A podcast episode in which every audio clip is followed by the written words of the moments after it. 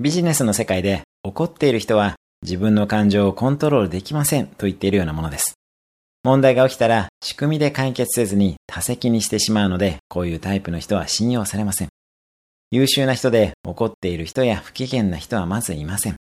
あのエリートはよく怒ってると思っても立場上怒ったふりをしているだけです。すぐに怒ってしまう人はその目的を考えるといいです。あらゆる感情は自分が自分のために持っています。例えば、怒りの典型的な目的は、怒ることで相手をコントロールしたいとか、自分のストレスを発散したいなどになります。ただ、もちろん怒ったところで人をコントロールできるどころか、逆に信頼を失い人は離れていきます。ストレス発散なら別の方法を考えるべきでしょう。感情コントロールのファーストステップはまずは書き出すことです。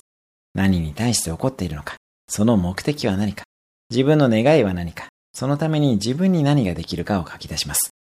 自分を客観的に見ることができれば感情を使いこなせるようになります。自分の怒りも他者の怒りもその奥の願いを見つめましょう。以上です。毎日1分で人生は変わる三宅博之でした。